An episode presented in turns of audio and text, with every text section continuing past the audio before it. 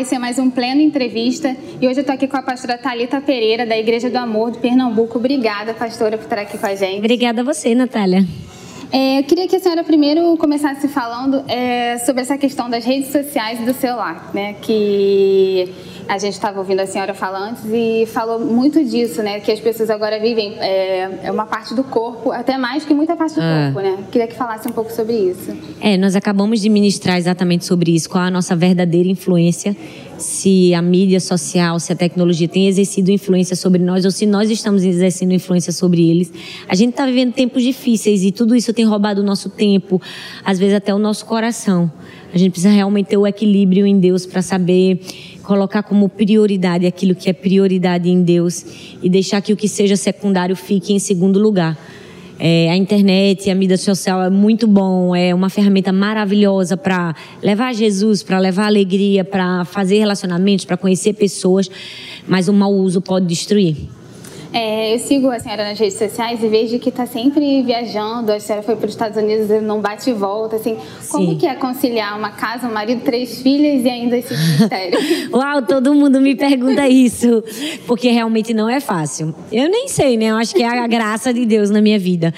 Mas é, a gente, eu sempre brinco que a vida é como a gente fosse um equilibrista, né? A gente tem vários pratinhos.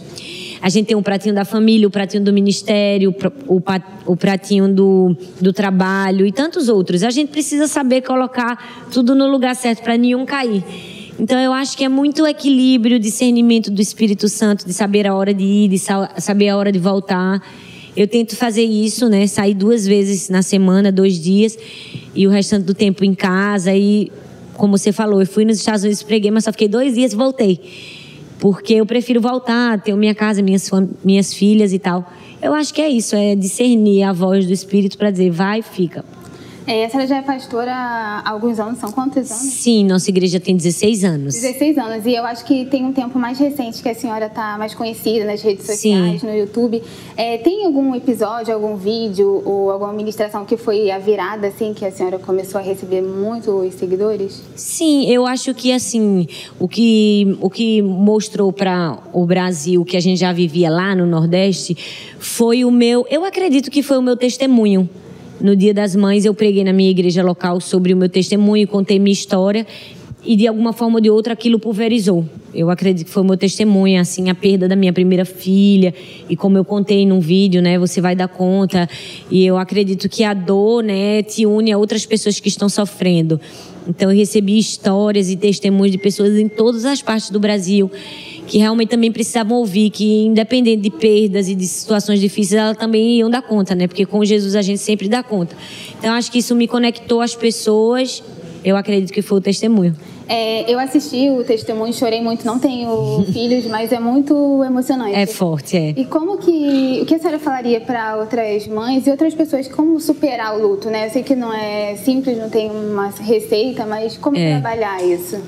Eu acho que é viver cada momento. Eu acredito que muitas mães e muitas mulheres, quando perdem um filho, elas querem entender tudo assim que acontece. Elas querem todas as respostas, elas já querem estar bem, elas dizem, às vezes se cobram demais. Eu acho que é viver cada momento em Deus. É, o luto é um processo que a gente passa e a gente não pode queimar etapas. Então tem aquele momento realmente de, de você não entender, de você questionar, de sofrer muito, um pouco a pouco entende, às vezes não entende, mas eu acredito que tem fases. E estar alinhada com Deus vai te ajudar a isso, a entender cada fase, a superar cada fase, passo por passo. Eu acho que não tem, como você falou, não tem uma receita.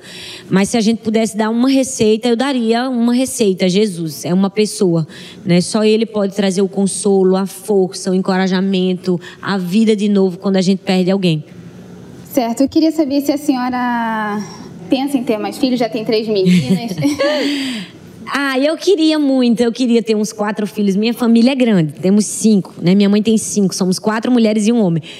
Mas eu parei no terceiro, porque na verdade é a quarta, né? Então eu já tive quatro gestações. Então eu, eu partiria para uma quinta gestação. Seria tipo a minha última possibilidade, porque eu tive que fazer o parto cesariana por causa do problema da minha filha. E aí, assim, com essa vida corrida, com a igreja, E eu fiquei feliz que Deus já me deu três filhas. Eu ficaria muito feliz de ter uma quarta. Mas eu tô grata e satisfeita. A senhora pensa em adoção ou... Penso. Já, já cogitei essa hipótese no meu coração. Já até conversei com meu marido. Eu acho que é também algo que pode surgir. Não agora, não tem esse, esse desejo tão forte aflorado no meu coração agora, mas quem sabe no futuro. Certo, obrigada, pastora. Foi obrigada também. É, esse foi o Pleno News Entrevista. Até mais com outras entrevistas.